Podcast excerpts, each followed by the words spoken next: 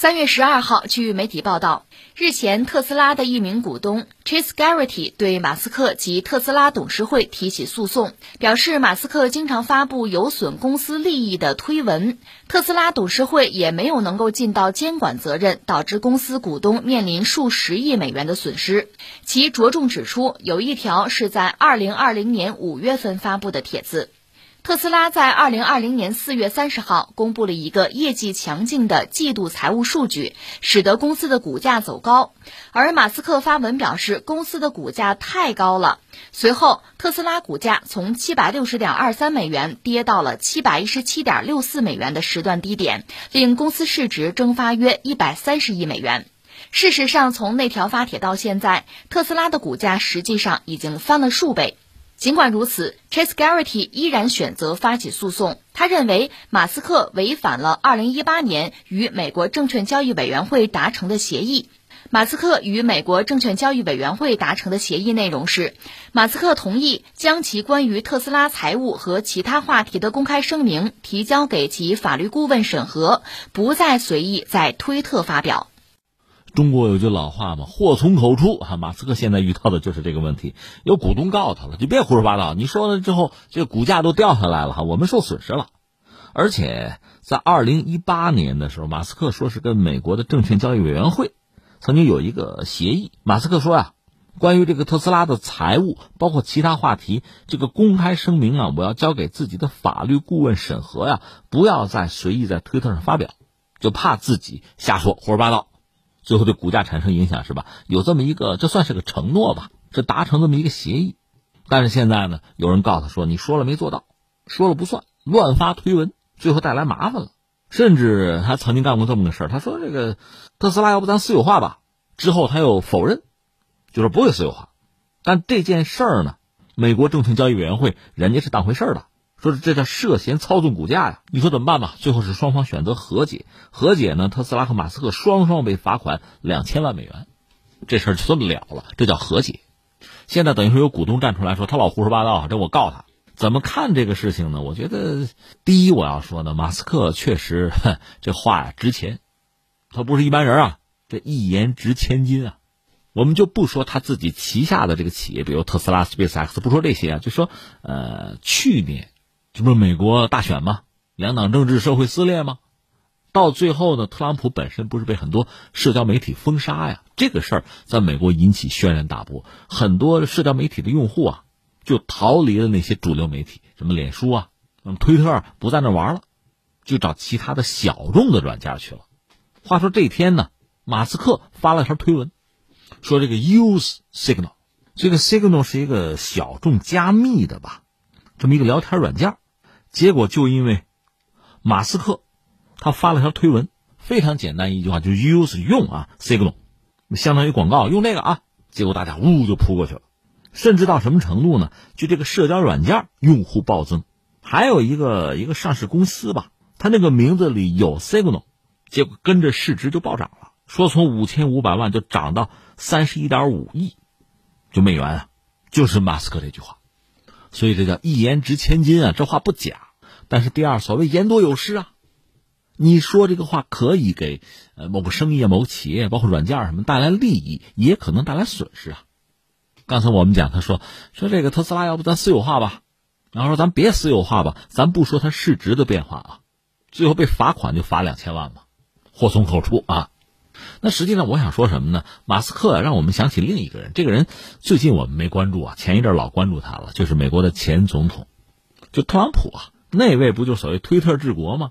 他和马斯克其实很类似，那说到底就是用这种社交软件，他绕开主流媒体、大众媒体，直接和公众去对话，他主动直接的发声，所以不管特朗普还是这位马斯克，个性都是很张扬的人吧？你说他说这些话有没有自己商业上的考量？应该说是有的，比如说造势。比如通过自己的影响力，要达成某个商业目的，这是可能的。但另一方面呢，因为很个性化吧，所以你仔细观察的话，在之前不是有人用大数据去呃统计去分析特朗普吗？好像没有人分析过马斯克。马斯克他的这个社交媒体上的活跃程度也非常之高，他也相当于一个就是新闻的制造机啊，或者什么立场的发布会啊，那么通过这些东西可以看到马斯克一些不为人知的一些特点，比如说他可能也有他反智的一面。你说啊，这不是个科学狂人吗？不是硅谷钢铁侠吗？他所有的一切都是基于他对于科学的这个研究和理解。但是我们说他也有他或者说不理智的一面，比如说他和特朗普很类似，他们就认为这个新冠疫情啊很快就能结束。马斯克曾经说过，四月份就去年四月份啊，四月底疫情就能结束。而且这个新增病例会清零，结果呢？结果到现在他都没有结束吗？那马斯克怎么解释这个事儿？说那就统计问题了。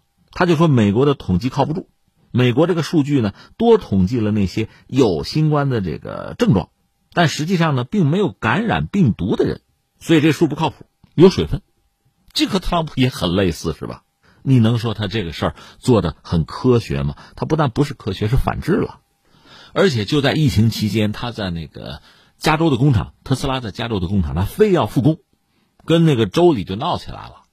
最后他还要挟人家，你要不让我复工啊，他就非要提前一周复工嘛，不让我复工我搬走。最后逼得加州最后还让步，这很豪横哈。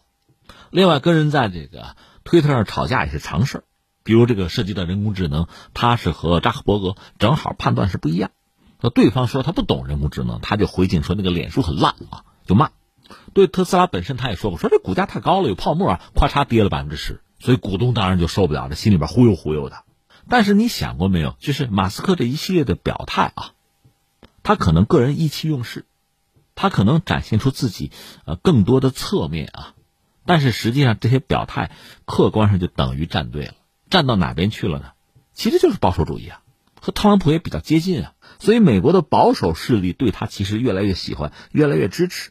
你比如德克萨斯州，德州号称是美国那个保守主义大本营嘛，所以德州很喜欢他，很愿意接纳他，欢迎特斯拉去德州开工厂。这个事儿很新鲜，因为德州是什么呢？有石油啊，这是美国传统的这个石油业基地啊。最讨厌新能源了，格格不入啊，死对头，居然欢迎马斯克。所以你看啊，一个是通过马斯克这个乱七八糟的这个表述啊、推文啊，甚至引起股东不满，我们看到的是一个更完整、更真实的马斯克，是一个什么样的马斯克啊？很实用主义的，其实也是很唯我独尊的这么一个人，有明确的目标，不达目的誓不罢休，所以他既是靠科学、靠技术赢得自己的未来和资本，另一方面他有他反制的一面，他这么胡说八道吧，有的时候会得罪很多人，甚至在商业上呢遭到损失，但另一方面他的这些态度本身、这些表现吧，又可以为自己和公司迎来额外的收益，甚至是商机和政治资本。我觉得这才是一个真正的马斯克，所以怎么说呢？一方面我们要说，就很多所谓的科学狂人啊，经常大开脑洞啊，有各种创意啊，这样的人，确实是整个社会或者说整个世界很缺乏的。乔布斯也类似，乔布斯在自己的公司啊，在他们那单位里，那也是个暴君啊。那你要想享受他为人类创造的这些东西啊，这些设计啊，恐怕很多人就不得不忍受他的坏脾气。或者我们说，很多优秀的卓越的人都是很有个性的人，那个个性还真不是一般人接受得了的，你得捏着鼻子才可能和他合作，这是真实的状况。刚才我们说告他的那个股东哈，你只看到了马斯克言多必失哈，胡说八道给股价带来的影响，看到的是负面的损失。可是同样是他，他这个性格，甚至赢得保守主义的青睐，还赢得了更多的商机和政治资本呢，这个你怎么折算一下呀？这个好处你不也得感谢马斯克吗？所以说到底呢，我觉得一方面呢，马斯克这个人他有他的个性；另一方面呢，马斯克所处的这个政治环境，就是美国目前这个呃社会撕裂、两党政治的这个恶斗，这个环境本身对马斯克当然也是双刃剑啊。可是我们现在看到马斯克确实在从中得益啊，这个也不能忽略呀。